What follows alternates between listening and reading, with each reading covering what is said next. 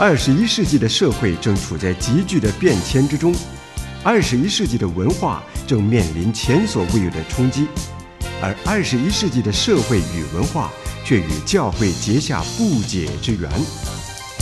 诸天宣扬，脉动二十一世纪，教会生活圈。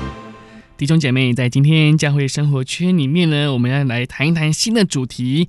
呃，在我们教会生活里面呢，最近呢，呃，有一个比较呃，算是比较流行，或者是呢，大家比较喜欢谈的一个话题，就是有关于教会增长了。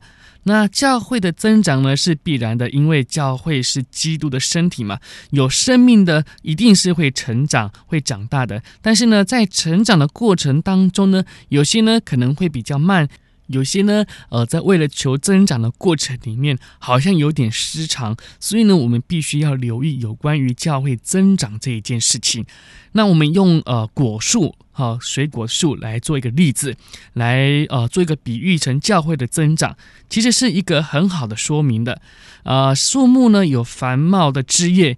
不可以说不旺盛啊！啊，从树木的一个外表可以看到那里面的生命。一棵树呢，如果它是枝叶茂盛的话呢，一定要有好的土壤以及有足够的水分。将自然的现象呢应用在属灵领域上呢，我们就可以看出教会的兴旺，它是包括了上帝无限的恩典、不住的供应与滋养。那在上帝的恩泽之下呢，先有枝叶，然后呢有花果。但是呢，问题在于程序上面，因为有的果树啊，有了繁茂的枝叶呢，却没有随着有那个结果。主耶稣呢，曾在约翰福音第十五章第二节呢，用树木为比喻，说出呢这种事情的严重性。他说啊，凡属我不结果子的枝子，他就剪去。除此之外啊，耶稣呢，呃，在路加福音第十三章六到九节，又用另外一个比喻的方式来警告说，主人在无花果树前面逐年呢都找不到果子，准备要把它砍掉呢。当主耶稣最后一次进到耶路撒冷城的时候，他看见无花果树只有叶子，但是呢却找不到果子，就咒诅那个树，那个树就枯干了。这些话好像主要是指着那些以色列人的说的，但是呢，在今天的处境里面，同样也是指着教会。教会如果只有注重外表的兴旺，尽管枝叶呢在繁茂，但是却没有果子，并不是一个实际上的增长。今天在我们的教会的一个危机呢，就是教会很着重活动跟工作。哇，项目非常的多，有声有色，可以使很多人发生兴趣，也吸引很多的会友来参与投入。这岂不是促使那些教会增长的有效方法吗？教会事工呢，应该保持着一个动静的一个现象，就是呢，绝不可以处于一种静止的一个状态，否则啊，就是不进则退了。但是呢，教会如果是以这种活动为主要的事工，可能就会变成只有表面的热闹，却缺乏了属灵的深度。结果啊，传道人跟少数的信徒呢，疲于奔命，非常忙碌，枝叶好像增多了，但是却没有结出果子来，实在是徒劳无功，甚至呢，使主失望憎恶呢。那教会真实的增长呢，在于哪里？在于结果。因为呢，这是主的恩典，但是呢，主恩典的供应必须要用信心来支取的。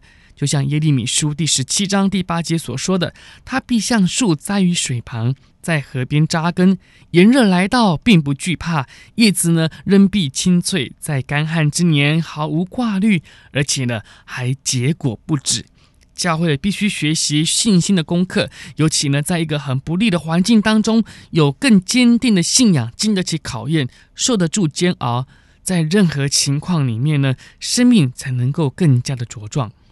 一切客观的因素呢，都不能够自圆其说，不必用许多的理由呢来粉饰教会不能长进的实况。主的恩典不但够用，而且呢有余的呢，他的恩典的供应呢是奇妙的。我们只要以他的信实为我们的粮食，倚靠他，以主视为可靠的，就没有什么可以阻挠教会的增长了。上帝的恩典，上帝的真理是滋养教会的生命。凡喜爱耶和华的律法，昼夜思想，这样的个人呢，与教会必然是蒙福的。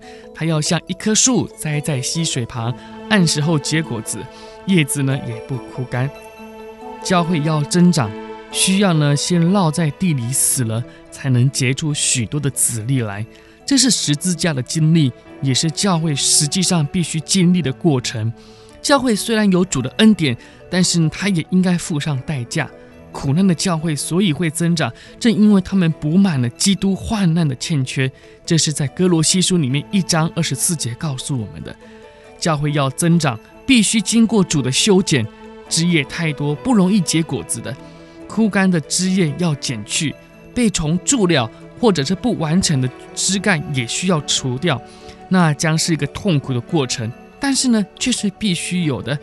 约翰福音第十五章第二节说：“凡结果子的，他就修理干净，使枝子结果子更多。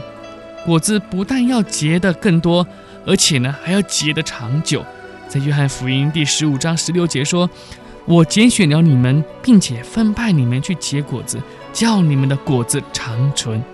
果子结得越久，才会成熟。”不熟的就会发涩了，不是吗？呃，成熟的果实呢，必丰硕，而且呢，甜美。弟兄姐妹，教会的增长在于有丰硕甜美的果子呢。所以呢，我们看教会增长，我们追求教会增长，不要只图外表，不要只图枝叶的繁茂，而是要真正的看到是否有属灵的深度，有属灵的果子，成为我们最后的结果。